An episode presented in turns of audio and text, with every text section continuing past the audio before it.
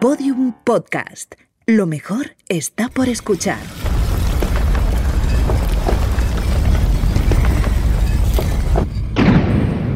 Dentro de la pirámide. Con Nacho Ares. Podium Podcast.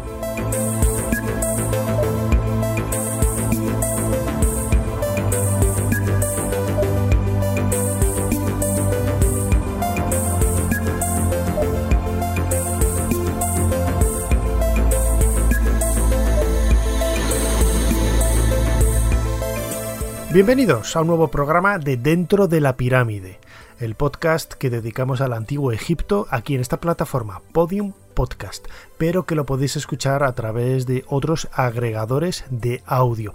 Y precisamente quería comenzar este nuevo episodio que vamos a dedicar a los pioneros de la historia de Egipto, dándos las gracias a vosotros, porque gracias a las escuchas, gracias a vuestro seguimiento y gracias al apoyo que hemos recibido de vosotros a lo largo de este año 2020, Apple Podcast ha hecho que estemos entre los 10 mejores eh, podcasts nuevos de este año dentro de la pirámide, un programa monográfico de la historia de Egipto, lo que nos hace pensar que realmente eh, os gusta el programa y sobre todo os gusta el mundo del antiguo Egipto. Por lo que muchísimas gracias a todos y solamente queda abrir esa puerta, adentrarnos para intentar colocar una vez más un nuevo bloque para seguir construyendo casi eh, mes a mes, semana a semana, un nuevo elemento que levante esta fascinante pirámide de conocimiento, cultura y misterios.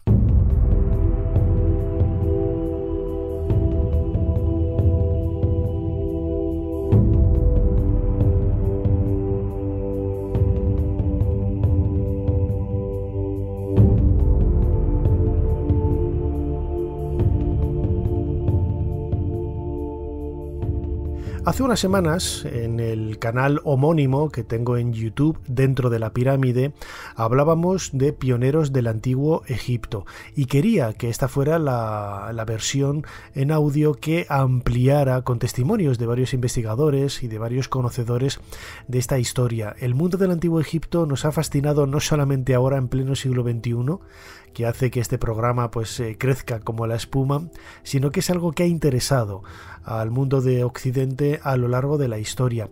Se habla de egiptomanía, ¿no? como esa fecha el finales del 18, comienzos del 19, gracias a la expedición de Napoleón, que trataremos un poquito más adelante, como el momento en el que Egipto recupera con nuevos bríos y reverdece para el conocimiento general de, de, Occidente, de Europa y de lo que era entonces Estados Unidos, América.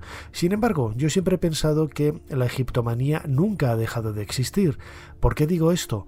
Porque los autores clásicos cuando Egipto estaba en una de sus épocas de apogeo, aunque fuera el primer milenio antes de nuestra era, ya en sus eh, últimos estertores prácticamente, y quizás no tenía la sofisticación, el boato y el brillo de épocas eh, faraónicas eh, precedentes, Egipto, como digo, el Valle del Nilo, la cultura de los faraones, siempre, siempre cautivó al mundo clásico, a Grecia y a Roma.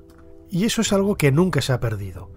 Es decir, nunca ha habido, nunca se ha perdido, mejor dicho, el interés y la admiración por el Egipto de los faraones. Lo vemos en la Grecia clásica, lo vemos en la Roma imperial y también antes en la Roma republicana, cuando llegan algunas eh, de esas deidades como la diosa Isis, Osiris, Anubis, que crecen y se extienden por todo el imperio romano, pasa también a la Edad Media, al Renacimiento, a la Edad Moderna, a la Ilustración y a la época contemporánea. Siempre, siempre Egipto ha fascinado al ser humano de tal manera que podemos ver en referencias de autores clásicos, en dibujos casi fantasiosos, fantasmagóricos, de cómo nos imaginábamos ese Egipto de las pirámides con la esfinge, las tumbas, los dioses con cabeza de animal, todo, todo, todo eso ha traído de una manera ineludible al ser humano desde hace siglos, casi de una forma contemporánea a la propia existencia del Egipto faraónico. Nunca se ha perdido ese interés por la magia y los misterios de Egipto.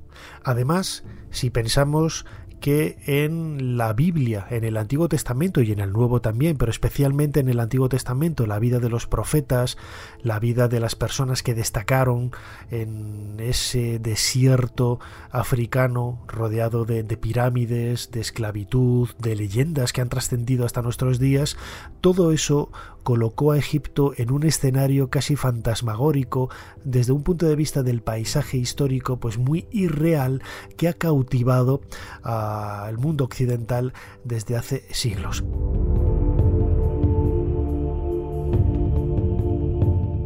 He preguntado a Antonio Penadés, historiador, periodista, autor del libro Tras las huellas de Heródoto, publicado por la editorial Almuzara, cuál es su reflexión en cuanto a la visión que se tenía en la época clásica, no solamente a partir de Heródoto en el siglo V antes de nuestra era, sino antes de él, en el primer, eh, la primera mitad del primer milenio antes de, de Cristo, cómo se veía el Valle del Nilo, cómo se veía Egipto en ese mundo de navegaciones, en donde la inquietud y la curiosidad por el Egipto de los faraones comenzaba a crecer de una manera muy especial. Bueno, podríamos decir que el antecedente más remoto de los relatos viajeros en Grecia fueron aquellos periplos que vieron la luz, pues allá por el siglo VIII a.C., una época de peligrosas navegaciones para la fundación de colonias y para el establecimiento de nuevos mercados.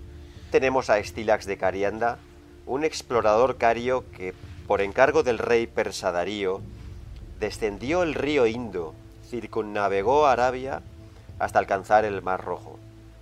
Más tarde, Hecateo de Mileto preparó su periégesis en la que recogía sus viajes por Europa, Asia, Egipto y Libia.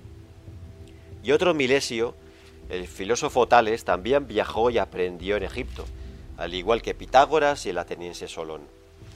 Heródoto dedica varias de sus digresiones a las hazañas de otros viajeros insignes, como por ejemplo la singladura del mercader Samio Coleo, que en el siglo VII a.C. cruzó el Mediterráneo de parte a parte y eh, saliendo de la isla de Samos alcanzó el reino de Tartesos en la península ibérica.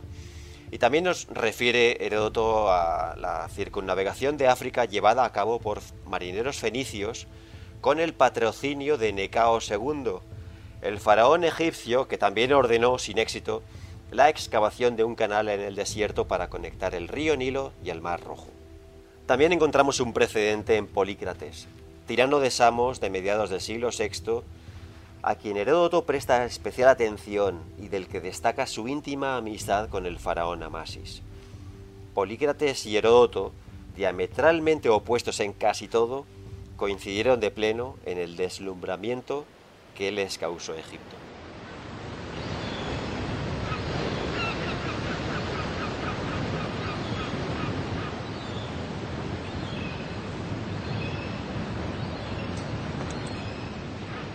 Egipto era la cuna de la civilización, no solamente para nosotros, también los griegos lo vieron de esta forma. Esta es la razón por la que no solamente Heródoto, sino tiempo después Estrabón o autores clásicos como Diodoro y Plinio se acercaran a conocer cuál era la realidad tangible de esta cultura milenaria cuyo eco había llegado a la Acrópolis de Atenas pues de una manera sorprendente, ¿no? Nos tenemos que imaginar un poco los relatos de esos navegantes, de esos viajeros, esas relaciones comerciales que ya existían de una manera muy intensa en este primer milenio antes de nuestra era, cuando fenicios transportaban elementos de la cultura faraónica desde Oriente hasta Occidente, incluso al sur de la península ibérica, los fenicios llevaron el rastro de amuletos del dios Bes, de figuras de Imhotep, en definitiva textos jeroglíficos que nos acercan a conocer de una manera muy intensa el imaginario que había de este de esta cultura, de esta civilización. Y no solamente eso, sino que muchos sabios, eh, como Platón, como Pitágoras, estudiaron y aprendieron en Egipto. No sabemos si estas biografías, estos relatos están haciendo, eh, se están haciendo eco de algo real. Es decir, no sabemos si Platón estuvo en Egipto, si Solón, si otros autores también estuvieron allí. Pero estaba de moda decir que tú habías estudiado en Egipto. Alejandría en aquella época había sustituido ya el eco de la cultura de Atenas y estar en este país, en el Valle del Nilo, implicaba un conocimiento extraordinario, no solamente por la eh, prolongada historicidad de esos 3.000 años de historia del Valle del Nilo, sino porque allí, en Alejandría, en los templos egipcios, se concentraba todo el saber, toda la cultura del momento. Y esta es la razón principal por la que Jesús de Nazaret, por ejemplo, hay una leyenda que dice que huyó de Herodes y se refugió en Egipto. Yo no creo que fuera real este hecho, lo hemos comentado en otros episodios aquí en Dentro de la Pirámide, pero no es más que una referencia que coloca una vez más a Egipto eh, en esa cuna del conocimiento y de ahí que Heródoto se acercara hasta el Valle del Nilo para transmitirnos como si fuera un periodista, como si fuera un reportero del siglo V antes de nuestra era, cómo era la vida en la tierra de los faraones. A raíz de la marcha del rey persa Cambises sobre Egipto, Heródoto dedica la totalidad de su libro segundo a las costumbres, la biología, la historia y la religión de la que para él es una tierra milagrosa. Y es que en efecto su estancia allí causó una profunda huella en Heródoto, él sació su inmensa curiosidad conversando con egipcios de cualquier clase social, él debió tener un traductor a su disposición y tomando nota de cuanto veía. Quedó fascinado con el desierto y con el Nilo, su antítesis. Se sobrecogió con las crecidas anuales del río, a las que no encontró una explicación convincente, y con la extensa red de canales de riego. Advirtió que cada médico lo es de una enfermedad y no de varias, y así todo el país está lleno de médicos. Le admiró la veneración que profesaban los egipcios hacia los animales, en especial a los gatos, perros, toros, musarañas, halcones e ibis.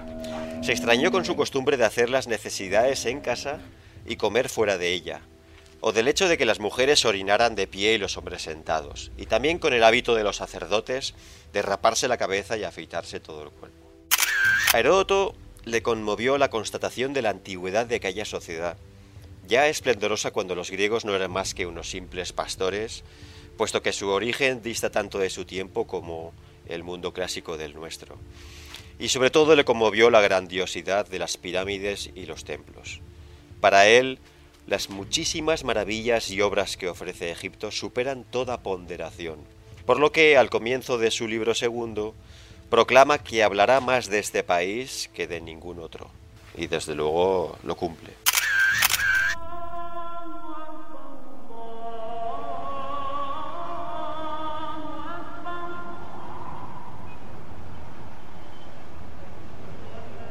A lo largo de la Edad Media hubo diferentes viajeros que nos han dejado testimonio, algunos de ellos viajeros eh, o cronistas árabes, mejor dicho, que nos hablan un poco de las leyendas que había en relación a los monumentos egipcios. Muchas de ellas, por ejemplo, están relacionadas con supuestos eh, espíritus legendarios que cuidaban estos monumentos, algo que incluso ha llegado hasta nuestros días.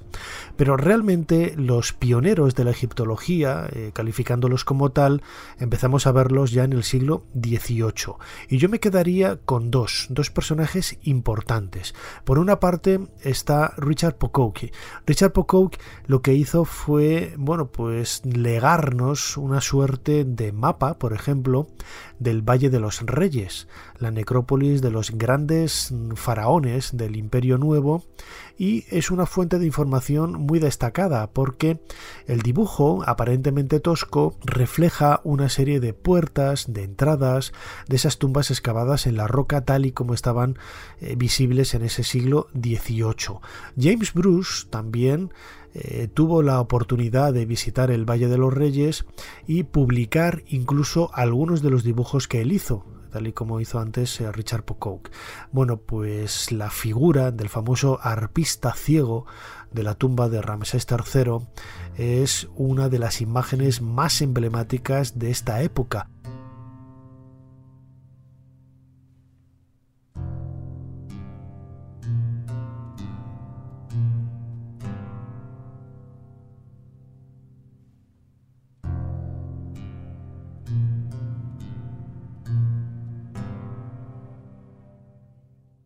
Algo que debieron de conocer los sabios que luego acompañaron a Napoleón. Era la primera vez en manos y en el arte de, James Bruce el que manifestó quizás el, interés por una serie de, tipologías artísticas, de, figuras que hasta entonces habían llegado de una manera pues muy fantasiosa, ¿no? Hay algunos grabados medievales o poco después de la Edad Media en donde se ven las eh, pirámides con bueno construidas de una manera muy apuntada no con triángulos isósceles no triángulos equiláteros como prácticamente son los que forman las caras de, las pirámides. Y cuando se hablaba de una esfinge pues eh, claro en aquella época nadie imaginaba una escultura enorme de 70 metros de, de longitud y 20 de alto compuesta por un león con cabeza humana imaginaban pues una escultura, una escultura convencional, como si fuera de un Apolo saliendo de las arenas del desierto.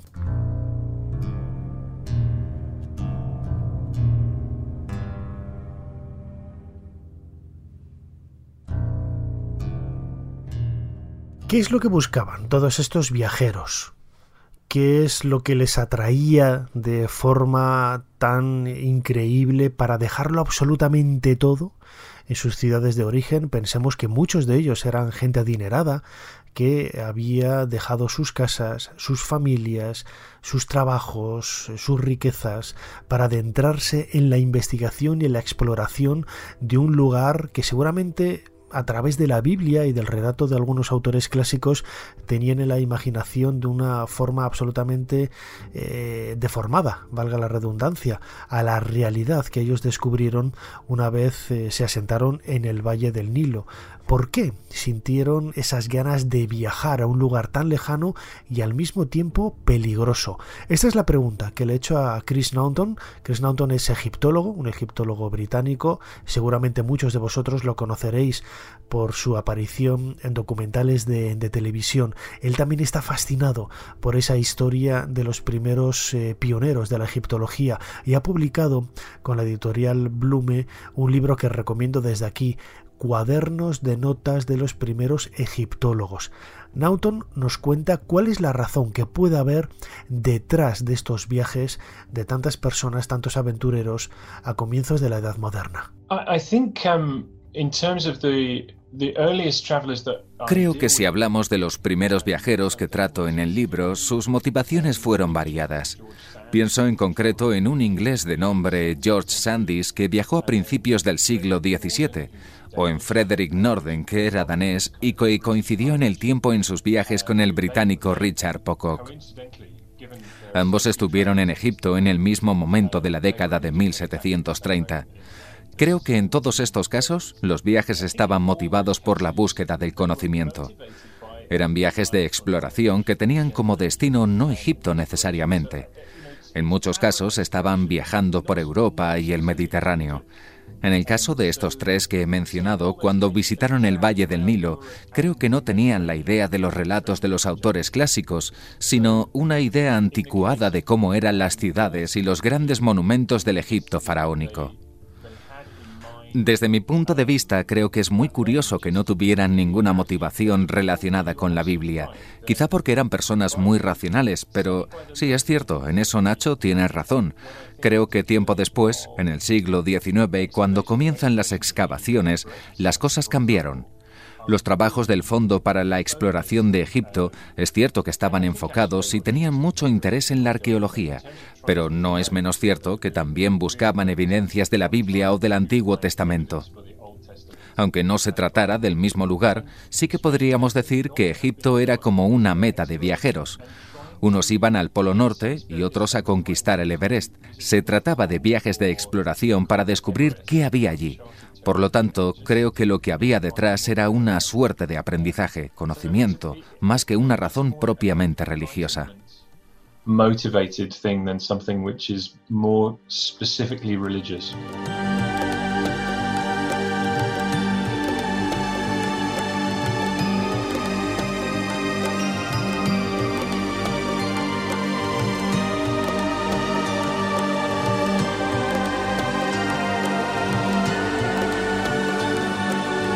Las referencias para muchos de estos viajeros no iban más allá de la propia Biblia, el Antiguo y el Nuevo Testamento, sobre todo el Antiguo, y algunos autores clásicos, como los que ya hemos mencionado antes, ¿no? especialmente Heródoto, quien en el libro segundo de sus nueve libros de la historia lo dedica por completo a Egipto y a un relato más o menos periodístico, ¿no?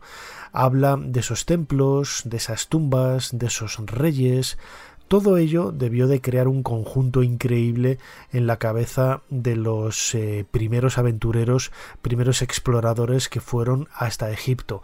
Un mundo en el que la mujer, por desgracia, todavía no tenía el posicionamiento social y sobre todo la capacidad de, de poder ir y realizar esos trabajos que hoy en la actualidad o a partir ya del siglo XIX con Amelia Edwards, por ejemplo, que fue la pionera y la que rompió un poco las barreras en este sentido, sentido, pues estaba en un mundo controlado por, por los hombres, ¿no? Nos tenemos que imaginar ese mundo faraónico en el siglo XVIII embadurnado y cubierto de una sociedad eh, musulmana, todo lleno de, mezquitas, todo lleno de, elementos culturales eh, diametralmente opuestos al mundo de los faraones, algo que debió de sobrecoger y llamar mucho la atención a todos esos primeros viajeros.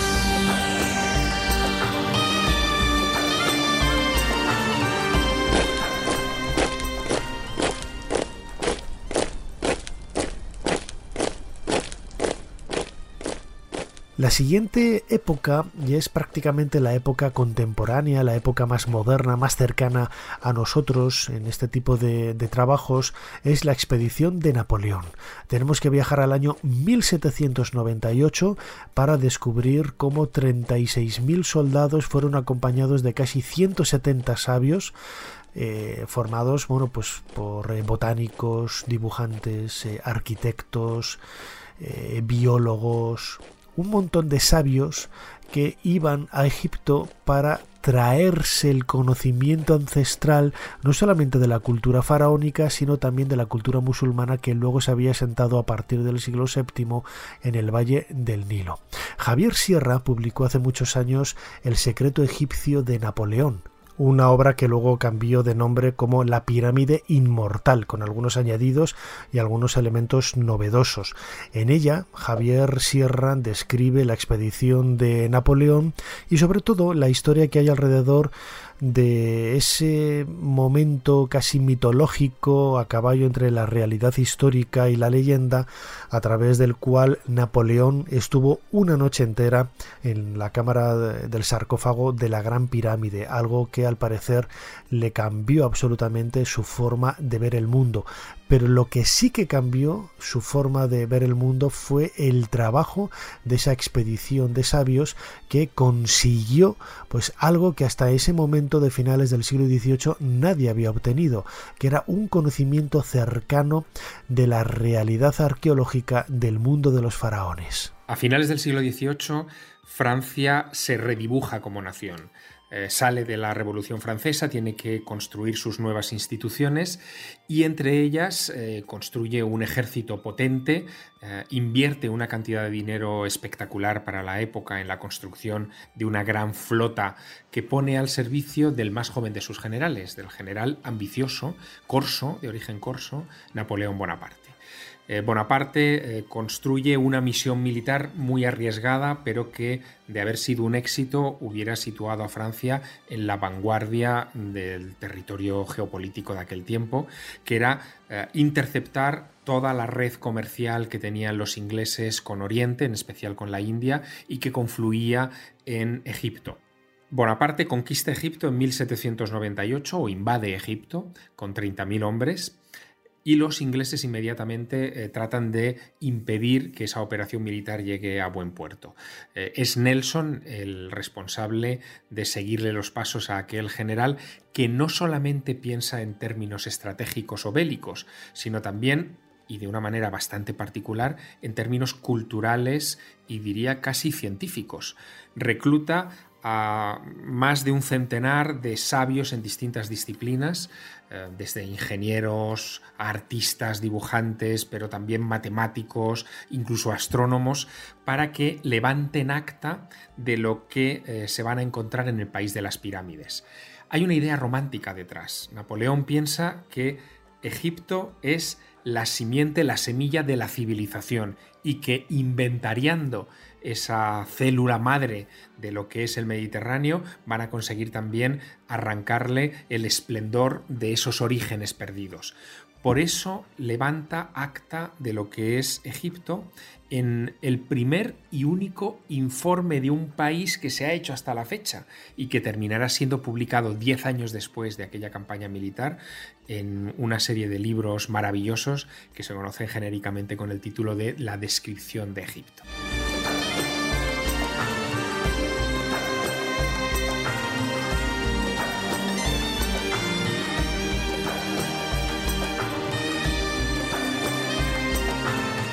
No tenemos que olvidarnos de que en aquella época la escritura jeroglífica todavía no había sido traducida.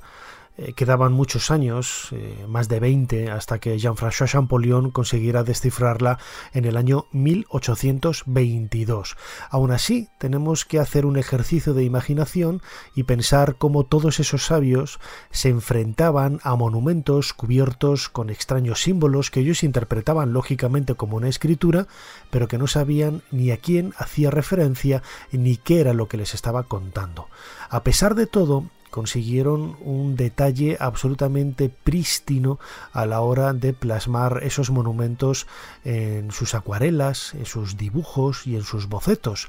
Cuando hoy vemos los eh, trabajos de los artistas de la expedición de Napoleón y los cotejamos con los originales, pues casi doscientos y pico años después te das cuenta de que trabajaron con bueno pues perseverancia y sobre todo con una técnica que más allá de lo rápido que por ejemplo puede realizarse en la actualidad una fotografía, pues esos bocetos, esos bosquejos, esas acuarelas eran muy exactas.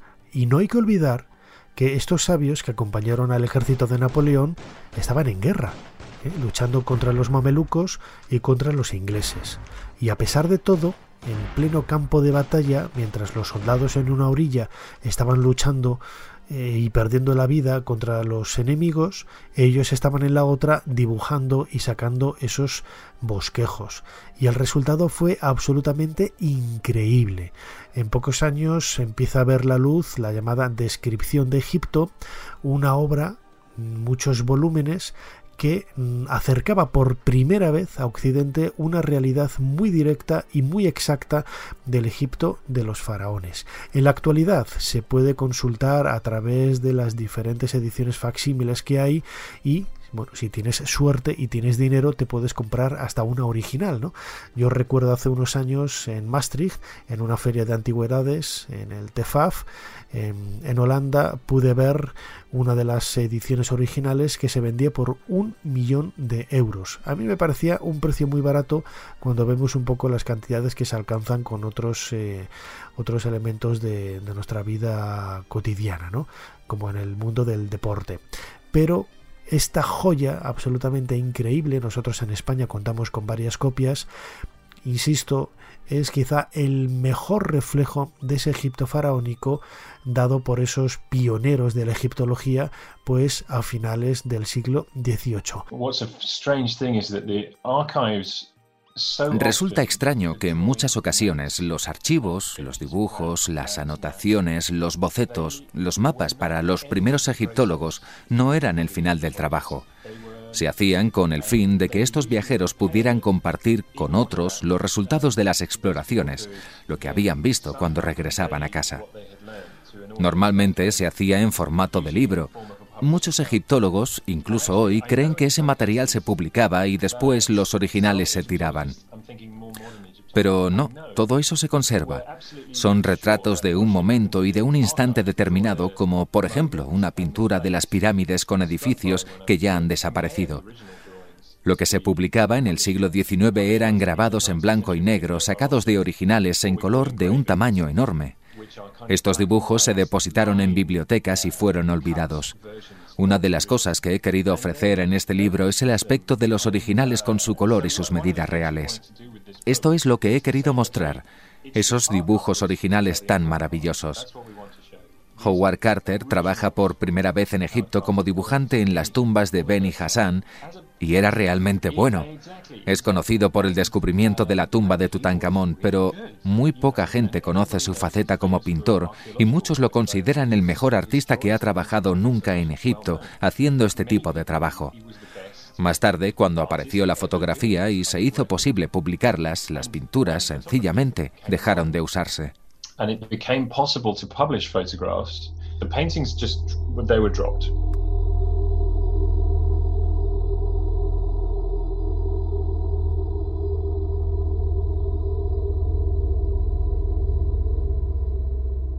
Escuchábamos ahora a Chris Naughton hablando de esas mmm, cosas maravillosas, eh, rememorando un poco las palabras de Howard Carter cuando vio por primera vez los tesoros de la antecámara de Tutankamón, si hacemos alusión a esas viejas obras, a esas viejas acuarelas o dibujos que esos pioneros de la egiptología eh, realizaron sobre el terreno en el siglo XVIII o comienzos del siglo XIX.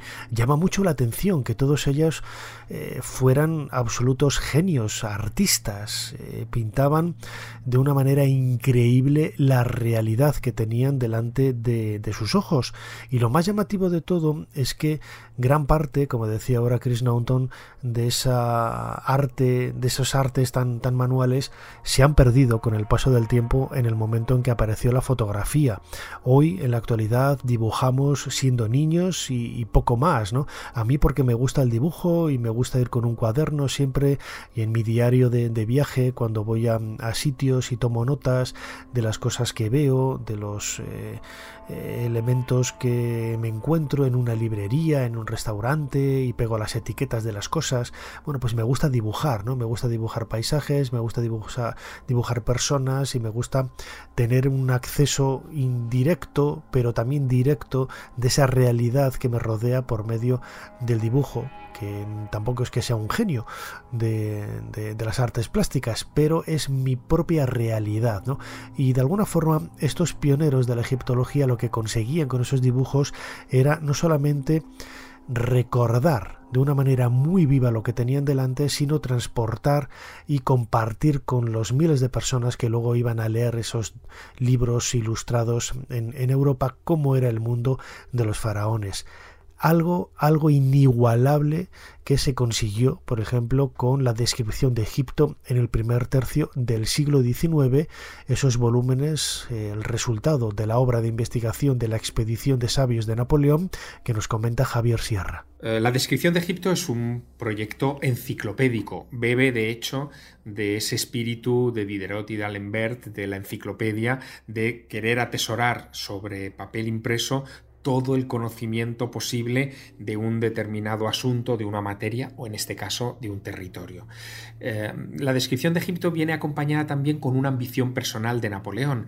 En el frontispicio de cada uno de los tomos venía la, digamos, el, monograma de Napoleón, la N aureolada de Napoleón, eh, como tratando de mostrar al mundo que había sido él y no ningún otro el que había logrado arrancar todos los secretos del antiguo Egipto. No solo los secretos de la civilización egipcia, también los zoológicos, los botánicos, eh, la geografía está representada en, en ese fabuloso informe. Y además destina recursos que desde el punto de vista de la eh, historia del libro son inéditos. Es la primera vez que se imprimen libros con láminas a color. Es la primera vez que se imprimen libros de ese enorme formato, eh, en fin, que, que, pasarían a la historia como verdaderos tesoros. Era tan singular aquel proyecto que mandó a varios carpinteros que construyeran un mueble específico para albergar aquellos libros con el frontispicio del templo de Dendera. Eran tan caros aquellos tomos que salieron de las imprentas francesas, que apenas se vendió ninguno. Y Napoleón terminó convirtiéndolos en regalos de Estado. De esa manera se aseguraba que podía deslumbrar a naciones eh, vecinas eh, entregándoles copias de ese fabuloso informe o radiografía de lo que era eh, el foco de origen de nuestra civilización.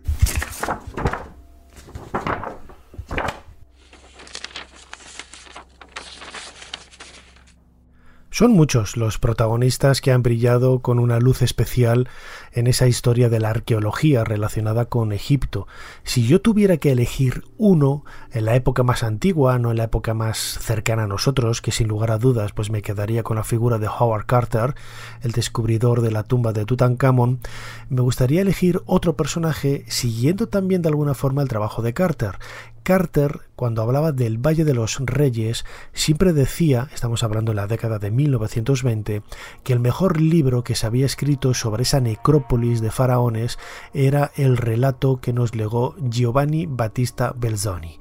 Belzoni estuvo en Egipto en la década de 1810, él era un gigantón, medía casi dos metros, era pelirrojo, había trabajado como forzudo en circos, en Europa, en Inglaterra, en España, estuvo en Toledo, en Cádiz y en otras ciudades. Y como buen ingeniero, él había estudiado esta, esta disciplina en los Países Bajos, en, en Holanda. Él diseñó una serie de máquinas que ayudaban al transporte del agua para los campos de cultivo. Pensemos que en el siglo XIX, bajo el gobierno de Mohamed Ali, Egipto estaba sufriendo un cambio trascendental en su industrialización, algo que de forma indirecta destrozó muchos monumentos cuando muchos relieves, muchos bloques de templos se vieron eh, sumidos en la destrucción al ser utilizados en las fábricas de, de cal del momento. Por ejemplo, cuando visitamos el templo de Medinet Habu de Ramsés III, el templo funerario y el palacio de este soberano hacia el año 1000 antes de nuestra era.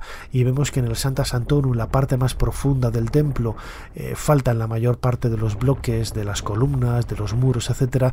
Todos ellos fueron utilizados en época de Mohammed Ali para estas fábricas de, cal pero Belzoni quiso aprovechar esta industrialización de, Egipto para intentar vender algunos de sus ingenios. Eh, llegó a un acuerdo con un asesor de Mohamed Ali para ir a verle a El Cairo, pero no tuvo éxito en ese encuentro y bueno, pues eh, una vez ya en Egipto lo que hizo fue conocer a algunos cónsules británicos, italianos, franceses, conoció a, a Burjar, por ejemplo, a Ludwig Burjar, que era el suizo que había descubierto la ciudad de Petra y que también había descubierto el templo de Abu Simbel al sur de, Egipto, casi en la frontera con, con, Sudán, y bueno, puso en conocimiento de, Belzoni algunos de estos lugares.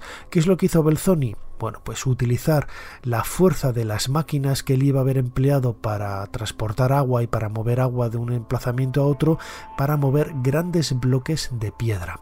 Y de esta forma consiguió un acuerdo a través del cual pudo mover eh, parte de un coloso de Ramsés II en el Rameseum, el templo funerario de este faraón que había en Luxor, y poder transportarlo a, Londres, donde hoy descansa en el Museo Británico. Siempre, siempre todo con el consentimiento de Mohamed Ali y de las autoridades egipcias. No estamos hablando de saqueo ni de nada parecido. Hoy eso sería imposible de hacer por las leyes, pero en aquella época se podía hacer y era factible y era eh, lícito. Bueno, pues eh, para los egipcios del momento, pues embuidos en el mundo de la superstición, de las creencias un poco extrañas, creían que Belzoni utilizaba una serie de sortilegios para que los jinas, los espíritus que rodeaban y que protegían los santuarios de los antiguos faraones, bueno, pues eh, estuvieran ah, en su favor y le permitieran mover los cientos de toneladas que pesaban estos enormes bloques de piedra. Eh, para ellos era increíble ¿no? que eh, solamente con la fuerza bruta se pudiera arrastrar la parte superior de ese coloso sedente que había en el templo de Ramsés II y que se había venido abajo hace siglos por un terremoto pudiera ser arrastrado hasta la orilla del, río del Nilo y de ahí ser transportado hasta Alejandría, Mediterráneo y llegar a Londres. Chris Naughton, egiptólogo, autor de este libro Cuadernos de nota de los egiptólogos, nos habla de la figura de Giovanni Battista Belzoni. He in many ways is the first excavator De alguna forma, él fue el primer excavador de Egipto. Nadie puede negar que realizó descubrimientos sensacionales y su trabajo hizo que la egiptología avanzara considerablemente. Llega a Egipto sin ninguna preparación como egiptólogo o arqueólogo. Se introduce en este mundo porque era una de las actividades más importantes de la comunidad europea en esta época. Aunque era italiano, tenía un vínculo muy importante con los británicos debido al encargo que recibió de transportar la estatua que se conoce como el joven Menón, hoy en el Museo Británico, y que se creía que no se podría mover porque era enormemente grande. Pero lo consiguió y pronto tuvo inquietud por buscar y descubrir más cosas. Era una persona culta y sabia, y por las investigaciones que hizo, debía de haber más tumbas en el Valle de los Reyes de las que se habían descubierto hasta ese momento. Excavó en algunos sitios clave y descubrió unas diez tumbas, como la de Ay, el sucesor de Tutankamón, la de Ramsés I, el primer faraón de la decimonovena dinastía, y especialmente la de Seti I, que seguramente siga siendo en el Valle de los Reyes la más espectacular en términos de tamaño y decoración.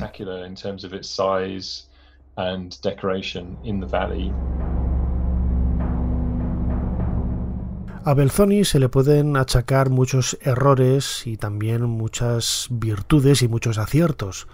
El descubrimiento de la tumba de Seti I, por ejemplo, en el Valle de los Reyes, ser el primero en entrar en el templo de Abu Simbel, o ser el primero también en entrar en la pirámide de Kefren, hoy en la cámara de funeraria de Kefren, donde está el sarcófago, podemos ver la fecha y el nombre enorme de Giovanni Battista Belzoni, eh, como el descubridor de, esta pirámide, bueno, pues lo convierten y lo ponen en un lugar eh, predilecto para muchos investigadores, para muchos lectores y apasionados del mundo egipcio, que cometió algunos errores, pues como todos, utilizó la pólvora, por ejemplo, para eh, abrir huecos en, el Valle de los Reyes, también en la tumba de Seti I dañó las pinturas de alguna habitación al sacar moldes para realizar una exposición temporal que llevó luego al Egyptian Hall de, Piccadilly, ese museo egipcio en donde por primera vez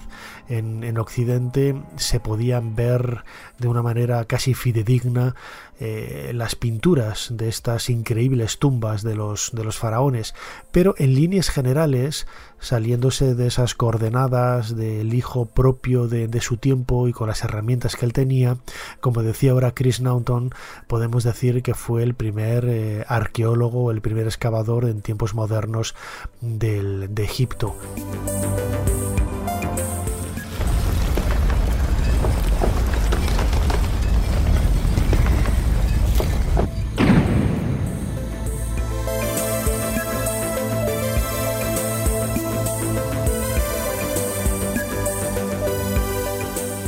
Cerramos esa puerta de la pirámide, una vez más, un nuevo episodio aquí de Dentro de la Pirámide en Podium Podcast, que hemos dedicado a los grandes pioneros de la egiptología. Hay muchísimas personas, hay muchísimos nombres, la mayor parte de ellos varones, hay también muchas mujeres, eh, sobre todo artistas, ¿no? que han pasado casi desapercibidas a la sombra quizás del eco eh, más eh, llamativo de la figura de, sus esposos o de otros hombres. tendremos que dedicar seguramente un programa especial aquí dentro de la pirámide a esas pioneras como Amelia Edwards o sobre todo Om Seti, la primera mujer que trabajó para el servicio de antigüedades de Egipto en tiempos modernos y habría que esperar hasta la década de 1950. Hubo muchas otras mujeres antes, pero han pasado, como decía ahora, por desgracia, casi a la sombra de otros grandes eh, arqueólogos. Como siempre, no me queda más que dar las gracias por estar ahí, una vez más, dar las gracias a todos nuestros seguidores y suscriptores por haber convertido este de dentro de la pirámide en uno de los 10 mejores podcasts nuevos de este año 2020 según la clasificación de Apple Podcast.